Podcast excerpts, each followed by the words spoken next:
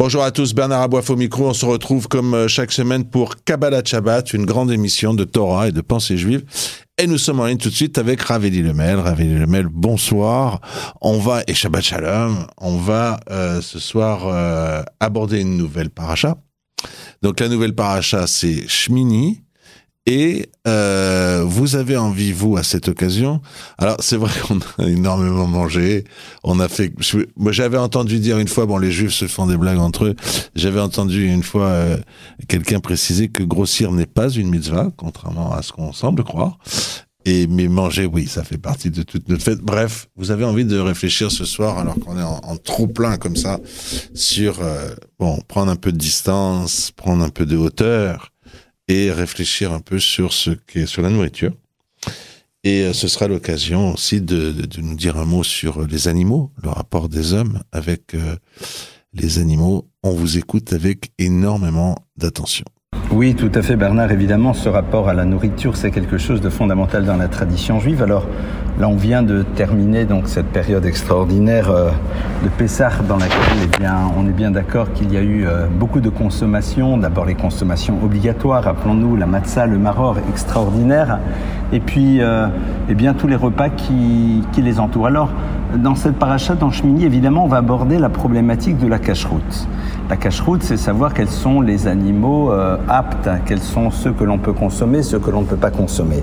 C'est un point. Mais au-delà de ça, et c'est peut-être sur ce point je voudrais m'arrêter, il y a aussi le rapport à la nourriture de manière générale. Tout d'abord, rappelons que lorsque la Torah nous demande de faire attention à ne pas consommer certains aliments, c'est parce qu'elle euh, nous rappelle à travers cela que eh bien, ce que nous allons ingérer va faire partie de nous-mêmes et que donc on doit faire attention à tout ce qui va s'inscrire à l'intérieur de notre réalité physique, physiologique.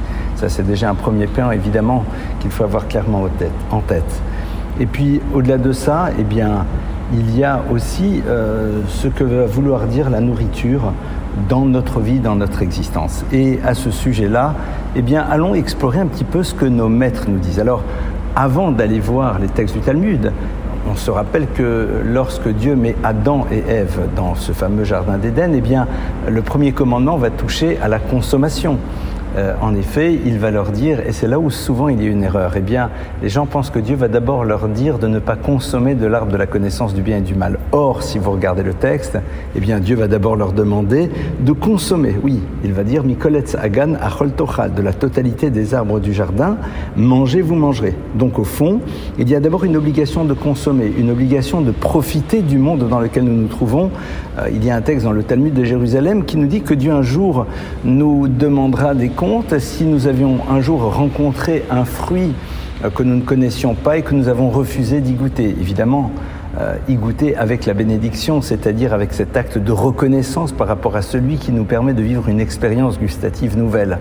Mais au-delà de ça, eh bien, il va y avoir euh, donc ce paradoxe. D'un côté, Dieu nous dit de profiter du monde dans lequel nous nous trouvons. Évidemment, euh, on doit en profiter à travers les règles qu'il imposé et nous nous y soumettons avec joie, tout d'abord au niveau de la cache-route, au niveau euh, de ces mélanges interdits, au niveau de ces nourritures que nous ne pouvons pas consommer parce que tout simplement, eh bien spirituellement parlant, elles ne sont pas les bons nutriments dont nous devons nous nourrir, parce que rappelons-nous que dans une nourriture, il y a des nutriments, pardonnez-moi, matériels, mais aussi spirituels. Mais au-delà de ça, eh bien, on va voir quand même des textes qui, qui nous interpellent sur euh, cette notion de la consommation. Tout d'abord, il y a un texte dans le traité de Kittin qui nous dit que, eh bien, il faut savoir prendre de la distance avec un repas euh, dont on tire plaisir. Alors, bien sûr, euh, les personnes vont se dire quoi Donc, en deux mots, on n'a pas le droit, pardonnez-moi cette expression, un peu euh, légère de kiffer la nourriture. Et oui, nos maîtres nous disent, au moment où tu la consommes, eh bien, euh, tu vas avoir une expérience de plaisir, mais prendre de la distance, c'est-à-dire euh, fais attention au fond à, à, cette idée qui est très simple, c'est que à force de te tourner vers des plaisirs gustatifs qui sont du domaine de l'immédiateté, eh bien, euh, tu risques de ne pas vouloir découvrir d'autres types de plaisirs qui sont des plaisirs beaucoup plus forts, beaucoup plus euh, prégnants, qui restent, qui sont les plaisirs spirituels. Euh, le danger, au fond, c'est quoi? C'est à un moment de voir dans ce plaisir de la nourriture une forme de finalité. Vous savez, comme ces personnes qui, lorsqu'elles pensent au Seder de Pessah, eh bien, euh, ont en tête, euh, suivant leurs origines, soit le gefilte fish ou le kneideler, vous savez, ces boulettes de matzah que mangent euh, des personnes qui sont de tradition ashkénaze, ou alors le msuki. Et, c'est ça, au fond, qui va les faire vibrer. Et c'est un peu dommage. On dit que d'ailleurs, Rav Israël Salanter, qui était un des très très grands maîtres du moussard, du monde de l'éthique, lorsqu'il était venu à Paris, avait dit, mais euh, mon problème, c'est quoi? C'est que lorsque les juifs parisiens de l'époque, il y a plus d'une centaine d'années, on leur parlait euh, de Pessah, eh bien, ils pensaient tout de suite gefilte fish, c'est-à-dire avant tout les plaisirs gustatifs, et ils oubliaient que les choses se situaient ailleurs. Donc on a déjà euh, ce premier point. Euh, le, traité de Ktuvot nous dit aussi quelque chose. Il nous dit, avant de prier pour que la sagesse pénètre dans ton cœur, eh bien, prie pour ne pas faire rentrer euh, dans ta bouche de la nourriture exquise. Euh, c'est un petit peu le même état d'esprit, c'est-à-dire si ça devient une finalité, si c'est quelque chose qui devient extrêmement important, si on va à la synagogue parce qu'on sait qu'il va y avoir un kiddush, alors euh, why not? Ça peut être un point d'entrée, mais si ça devient une finalité, c'est très très grave. Oui, en effet, on peut imaginer que ce soit l'attrait d'une bonne table, l'attrait d'un kiddush qui fasse euh, levier pour amener les personnes à aller fréquenter des lieux d'études. Mais euh, si c'est juste cela qui les fait venir et qu'ils ne découvrent pas par la suite que l'essentiel se situe ailleurs, eh bien au fond, euh, quel dommage. D'ailleurs, on, le voit, on voit cette notion aussi, on l'a dit tous les jours dans le schéma, puisque dans les schémas, on parle des récoltes. Euh, de toutes les bénédictions agricoles que Dieu va donner à l'être humain. Et on dit, de Et on nous dit, eh bien, peuple d'Israël, lorsque tu auras la bénédiction, tu seras capable d'avoir euh, rassemblé euh, tes récoltes, tiroshra. Et tiroshra, eh bien, c'est tout simplement le fruit de ta vigne. Et ce qui est très intéressant, c'est que les maîtres du Talmud font remarquer que le mot tirosh, qui veut dire donc tout ce qui va se trouver dans ton pressoir à vin, eh bien, Tiroshra, euh, on peut le lire de deux manières, Tirash ou Tirosh. Rash veut dire pauvre et Roche veut dire à la tête. Et les maîtres du Talmud jouent avec cette double possibilité nous disent, eh bien, Zacha, si la personne en a le mérite, eh bien, elle sera à la tête. L'ozacha, si elle n'en a pas le mérite, eh bien, Rach, elle devient comme un pauvre, c'est-à-dire quelqu'un qui dépend sans arrêt de quelque chose. Et Rachi sur place nous dit, mais ça veut dire quoi Zacha Et il nous dit, l'ishtot le fimida, de boire avec tempérance, de boire à la juste mesure. Si nous savons en effet tirer profit de ces nourritures matérielles à la juste mesure, eh bien, elle nous amène à devenir roche à la tête. Ça veut dire quoi devenir à la tête? C'est-à-dire, elle nous amène au fond à savoir en faire le support d'une relation avec le Créateur de l'univers et avec ces personnes qui nous ont donné la possibilité d'en tirer une jouissance, notre conjoint, ces personnes qui l'ont préparé. Et ça, c'est extraordinaire. Quand on sait en effet manger et boire avec intelligence, alors on voit dans cette nourriture le support qui nous permet de créer de la reconnaissance vis-à-vis de ceux qui nous l'ont préparé et de manière ultime vis-à-vis du Créateur de l'univers. Mais l'ozacha, si on n'en a pas le mérite, c'est-à-dire si on fait de cette nourriture une finalité, alors rach, on devient à l'image d'un pauvre, c'est-à-dire que, eh bien, on dépense sans arrêt de quelque chose d'extérieur à nous. On a besoin de cette nourriture pour se sentir bien. On a besoin de ce bon vin pour que ça se passe bien. Et si c'est pas là, eh bien, euh, malheureusement, on a l'impression qu'il ne s'est rien passé. On, se retrouve à cela relativement rapidement si on n'y est pas vigilant. D'ailleurs, vous savez que euh, la relation à la cache-route, c'est-à-dire euh, de manger cette nourriture qui est préparée suivant les règles de la Torah n'est pas suffisante. En effet, il existe un concept que, le, développe dans le texte de Kedoshim qui est tout simplement de Kadesh et Mutarlach, de savoir se sanctifier dans ce qui nous est permis. Et pardonnez-moi cette expression un peu bas de gamme, mais il y a certaines personnes qui mangent cachère, et je suis désolé d'utiliser ces mots, certaines personnes malheureusement bouffent cachère, et c'est pas du tout la même chose. Manger, c'est un acte d'élévation. Rappelons-nous que Shulchan domé la misber, disent nos maîtres, que l'autel, eh bien, qui était au temple de Jérusalem et qui malheureusement n'est plus là, est remplacé par shulchan, par la table, car en effet, on élève la matière, on est capable d'en faire le support de quelque chose parce qu'on se rappelle qu'elle nous permet de pouvoir créer l'essentiel, elle nous permet de développer ce qui est fondamental, c'est-à-dire notre dimension spirituelle qui se situe et à la fois dans l'étude, dans la prière, mais aussi dans la manière dont nous allons agir les uns vis-à-vis des autres. Le Chazonish, très grands maîtres que nous avons euh, connus, malheureusement moi je n'ai pas connu parce que il est parti euh, au milieu du XXe siècle, eh bien, le Chazonish disait qu'au fond, si on réfléchissait, la nourriture, c'est quelque chose,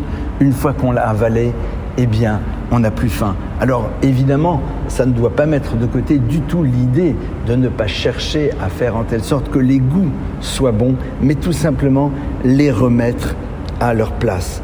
Et d'ailleurs, le Chazonish lui-même dit qu'il faut faire très attention à ce qu'on appellerait cette nourriture plaisir, cette nourriture dans laquelle la dimension essentielle, ça va être le plaisir que l'on va en prendre.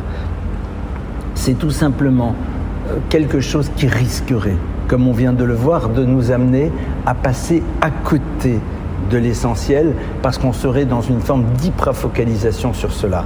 Évidemment, on sait très bien que lorsque les enfants sont petits, eh bien, euh, la nourriture que leur maman leur prépare, c'est une manière pour elle d'exprimer son amour et c'est extraordinaire parce que elle satisfait d'abord le besoin primaire de l'enfant de ne plus avoir faim et puis par la suite, eh bien, elle lui donne des choses qui lui font plaisir, mais ça, c'est quand il est enfant. Il faut essayer un moment de faire bouger les choses, de les faire évoluer.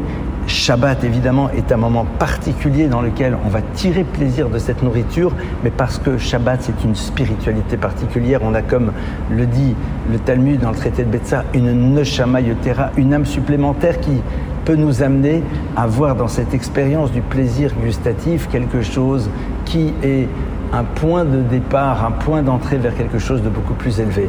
Vous me direz que, eh bien, c'est pas si simple d'y accéder, c'est fort possible, mais à nous déjà de commencer à être vigilants. Tout d'abord, à travers ne serait-ce que la cache-route, c'est-à-dire montrer que certaines choses peuvent être extrêmement attirantes.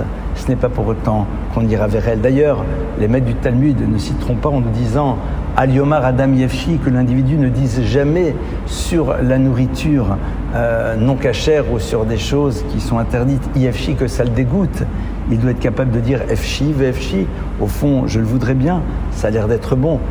c'est que puis-je faire? Le créateur de l'univers m'a dit que ça, c'était pas pour moi. Déjà commencer à faire preuve de retenue sur cela. Et puis, dans un second temps, savoir en effet remettre les plaisirs de la table à leur bonne place pour faire en telle sorte que la partie essentielle qui crée des plaisirs qui, eux, ne s'arrêtent pas et qui sont des plaisirs spirituels, puisse être vraiment présent dans notre existence. Et évidemment, que ce Shabbat soit un Shabbat dans lequel tous ces plaisirs de la table puissent créer une atmosphère de sainteté et que nous puissions progresser dans ces domaines. Shabbat Shalom. Raveli Lemel, je vous remercie. Shabbat Shalom.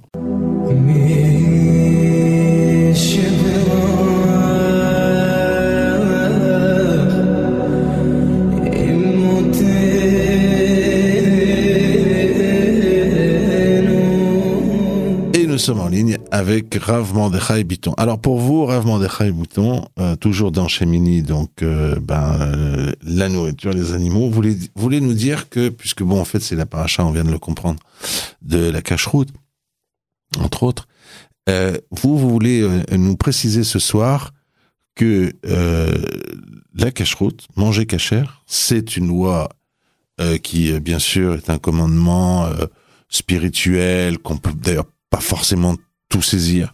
Mais c'est aussi euh, un commandement qui a un trait euh, qui euh, influe sur notre vie sociale, qui a un caractère social. Effectivement, Shabbat Shalom, Shalom Aleichem, mon cher Bernard. Alors, euh, euh, oui, cette paracha de Shmini, c'est une paracha très particulière. D'abord parce qu'elle raconte l'inauguration du Mishkan, et au moment de l'inauguration du Mishkan dans le désert, se produit un événement terrible, la mort des deux fils de Aaron, pour toutes sortes de raisons que les Mefarchim ont du mal à expliquer, mais je voudrais, moi, me focaliser dans un premier temps, on reviendra dans un second temps sur euh, la mort des deux fils de Aaron et à la lumière de l'actualité aussi.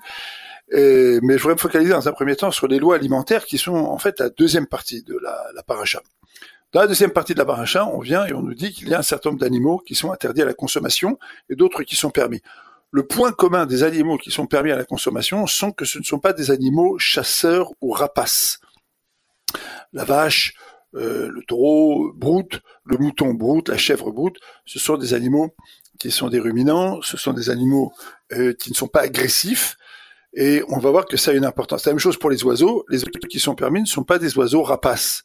Ils ont un certain nombre de caractéristiques qui les rendent plutôt inoffensifs. Et toute cette paracha va se conclure, notamment par deux versets qui vont nous expliquer ce que la consommation des animaux interdits peut créer chez nous. Dans le chapitre 11, et au verset 43, donc on conclut, la Torah dit Alte shaketsu et. Ne rendez pas votre nefesh, c'est-à-dire votre psychisme en fait. C'est en fait votre intériorité, sheket, c'est-à-dire rampant, euh, comme un ver de terre. Ne faites pas de votre psychisme un petit ver de terre, et un rampant immonde. Et ne vous rendez pas impur. Lorsqu'on parle d'impureté, on parle toujours ici de quelque chose qui est spirituel. Ne vous rendez pas impur sur le plan spirituel et ne vous rendez pas non plus animal sur le plan physique. Et le passage conclut, venit metembam. Vous allez vous boucher. Vous allez vous boucher en, consommant ces animaux. Alors qu'est-ce qu'on va boucher? Bah, Tout simplement, on va boucher des conduits spirituels. Car en fait, le corps est le support de l'âme et ce qu'on mange est le support du corps. Et donc, ce que l'on va manger va en quelque sorte euh, coloniser, si je puis dire, notre psychisme, le structurer. Nous sommes structurés parce que nous mangeons, parce que nous mangeons. C'est ce que la Torah est en train de nous dire ici. Ne rendez pas votre nefesh, votre psychisme, vers de terre, rampant, animal interdit, animal rapace, animal sauvage. Ne soyez pas comme ces animaux. Pourquoi? Parce que l'on est ce que l'on mange. On prend les midotes, les traits de caractère de ce que l'on mange. On le voit notamment, les Chachamim, les sages nous le rappellent, dans la prière Alanissim que nous récitons à euh, Hanouka, où là il est écrit que les théorim, les purs, ont vaincu les tmeim, les impurs. Comme s'il y avait en quelque sorte euh, un miracle dans le fait que des gens purs battent des gens impurs. Des gens impurs devraient gagner, en quelque sorte, matériellement, du point de vue matériel, les gens impurs devraient l'emporter sur les gens purs. Pourquoi? Parce que les gens impurs, ils mangent du l'aileron de requin. Les gens impurs, ils mangent du crabe. Les gens impurs, ils mangent du homard. Les gens impurs, ils mangent euh, des, animaux agressifs, des animaux qui tuent. Et donc, ils développent une certaine agressivité naturelle. Et donc, cette agressivité naturelle alliée à une ardeur physique bah, va leur donner la supériorité sur des gens qui mangent du mouton ou de la vache ou, euh, euh, ou, du pigeon ou, ou, du poulet. En quelque sorte, il y a, y a une nature ici la nature des gens qui mangent des animaux agressifs, c'est de devenir agressif. Et s'ils sont naturellement agressifs, psychologiquement agressifs, idéologiquement agressifs, alors donc ils vont gagner. Et donc il y a un miracle effectivement qui se produit lorsque des gens qui se soucient de leur midote, de leur trait de caractère, et donc qui se soucient de ne pas manger n'importe quoi et n'importe comment, parce qu'ils comprennent que ce qu'ils mangent structure leur psychisme, et donc structure leur, leur âme, structure leur intériorité, et donc vont aussi avoir un impact sur leur corps, ben effectivement, ces gens-là sont pas forcément en mesure de l'emporter dans des, dans des batailles militaires. Alors, c'est ce que la Torah est en train de nous, nous rappeler ici. Mais au travers des lois alimentaires que la Torah va développer à d'autres endroits et que nos sages vont développer, ce qui va, être nous être rappelé, qui va nous être rappelé ici, c'est effectivement cette notion de différenciation. D'accord? Car le passage suivant dit Ki ani Hashem Elohim kadashtem kedoshim. Moi, je suis Hashem, votre Dieu, et je vous ai fait montrer, je vous ai fait monter d'Égypte. Vous ne devez pas vous rendre impur parce que vous êtes mon peuple, parce que je vous ai choisi, parce que je vous, ai fait sortir d'Égypte pour que vous preniez entre autres ces lois qui concernent donc l'alimentation. Et à cet égard, je voudrais vous raconter une histoire qui s'est passée pendant la Shoah. Dans quelques jours, on va vivre ici en Israël Yom HaShoah V'Agvura, le jour de la Shoah et du, de l'héroïsme. Euh, en Israël, on parle de plus en plus de l'héroïsme spirituel, des gens qui ont continué à observer les lois de la Torah, même dans les circonstances les plus terribles, qui sont restés fidèles à leur héritage. Je racontais cette histoire, à cet égard, une histoire qui s'est produite dans le ghetto de Lodz. Un jeune homme et une jeune fille trouvent un poulet, une denrée rare au moment de la Shoah, mais ils ont, au moment où ils font la shrita du poulet, font donc l'abattage rituel du poulet, eh bien, ils ont un doute sur la cachotte du poulet. Alors, pendant la nuit, ils vont aller voir le Rav, et ils doivent pour ça passer par des égouts, ils doivent passer par des euh, par toutes sortes d'endroits dangereux, sales, etc., jusqu'à ce qu'ils arrivent au Rav. Et lorsqu'ils arrivent chez le Rav, ils montrent le bébé pour expliquer quel est leur doute. Et là, le Rav regarde à peine le poulet, il dit c'est cachère. Et là, ils reprennent le chemin du retour. Et lorsqu'ils arrivent donc euh, euh, dans leur appartement où ils avaient la possibilité de faire cuire ce poulet, le frère demande à la sœur, c'est un frère et une sœur, demande où est le poulet Alors la sœur dit mais tu vois pas que le Rav a eu pitié de nous? Il a dit que c'était cachère mais il n'a pas vraiment regardé, je l'ai jeté. Je voudrais rappeler à nos auditrices et à nos auditeurs que contrairement à ce que l'historiographie officielle de la Shoah nous dit, où on a tendance à rayer complètement de la carte cette grandeur spirituelle, il faut savoir que des millions de juifs ont été fidèles à toutes les prescriptions de la Torah, que ce soit la tsniout, la pudeur, que ce soit les règles alimentaires. Raconte euh, l'histoire notamment du père du fondateur d'Arachim, euh, Rav Zamir Cohen l'a raconté dans une vidéo. Lui-même, le fondateur, Yossi Valis, l'a raconté. Il racontait qu'à une époque, il mangeait pas cachère. Sa femme l'appelle, lui dit, écoute, va avant de rentrer à la maison, passe à un restaurant là-bas, tu vas nous commander, tu nous prends des repas et tu viens, on mangera ça. Et c'est un restaurant tarif. Et à un moment donné, il s'est dit, mais c'est bizarre, je suis là en train de faire la queue dans un restaurant tarif, alors que mon grand-père a été Mosser Nefesh, il a fait preuve d'abnégation pour la cache-route. Quelle histoire L'histoire? Est la suivante. Il était dans les camps, et dans les dernières heures, dans les dernières heures, alors que les troupes alliées étaient en train de s'approcher du camp, les nazis ont réuni les juifs, et ils l'ont mis, lui, le grand-père, au centre. Il était un petit peu le rabbin du groupe. Et ils lui ont dit, voilà, il y a ici de la viande de non cachère, des repas non cachères, tu vas le manger, sinon on te tue. Et le nazi a sorti son pistolet et l'a braqué sur la tempe du grand-père de Yossi Valis, fondateur d'Arachim qui organise aujourd'hui des séminaires pour rapprocher les juifs de la Torah. Et le grand-père lui dit, écoute, j'ai pas mangé taref, j'ai pas mangé de viande taref, j'ai pas mangé de viande non cachée, j'ai pas mangé de, de plat non caché, j'ai pas mangé de choses qui n'étaient pas cachées pendant toute la guerre. Tu crois que maintenant, pour faire plaisir à ton pistolet, pour te faire plaisir, tu crois que je vais, je vais manger ce que tu me donnes là maintenant? Et le nazi a tiré. Et aussi Valis, dit, moi j'étais là en train de faire la queue dans un restaurant tarif, alors que dans les dernières heures de la guerre, mon grand-père a été capable de cette grandeur-là pour ne pas enfreindre les lois de la Torah. Il est sorti, il raconte qu'à partir de ce moment-là, il a fait tchouva et l'aventure, on la connaît, la suite, on la connaît, c'est le fondateur d'Arachim, la première organisation et certainement la plus percutante au départ donc des organisations de Kiev qui a été relayée par la suite par toutes sortes d'organisations. Et, le monde de la tchouva s'est développé à partir donc des actions d'Arachim. Donc il y a là ici quelque chose d'extraordinaire. On voit que ces lois, elles ont à la fois une pertinence du point de vue social, c'est vrai, parce qu'elles distinguent le juif, elles lui permettent de conserver sa spécificité ben, ils ont d'abord et avant tout une résonance du point de vue spirituel, du point de vue psychique, mental, spirituel. Elles structurent le psychisme de chacun d'entre nous. Elles structurent nos bidotes. Ce que nous mangeons, ce que nous absorbons, et même la manière dont nous l'absorbons, dire des bénédictions avant, dire des bénédictions après, dire des livrets à table, etc., etc., c'est une manière finalement de reconnaître que nous ne sommes pas seulement en train de manger, mais nous sommes aussi en train de construire notre psychisme, notre mental et notre âme.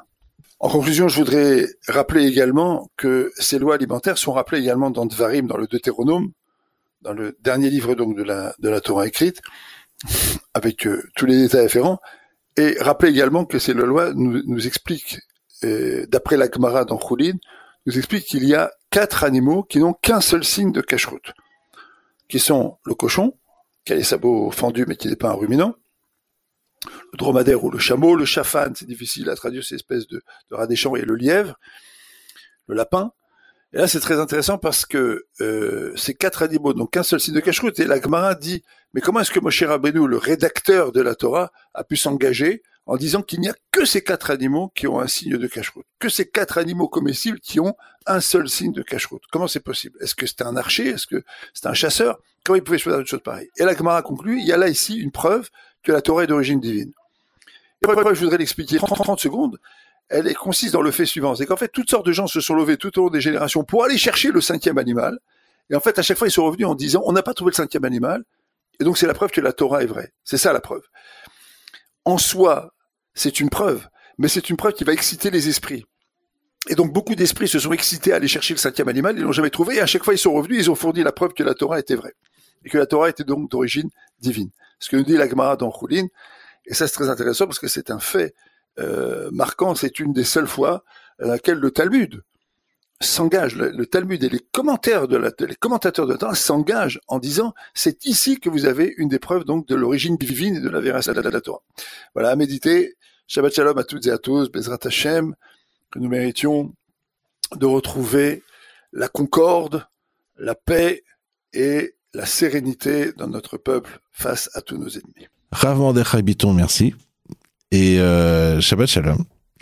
On a pris euh, de belles choses ce soir. Ravgé euh, ne pourra pas être euh, parmi nous ce soir, donc on aura une pensée euh, particulière pour lui. On lui souhaite un bon Shabbat et on, le retrouve vendredi prochain. Cette émission est à présent terminée. Merci de votre attention.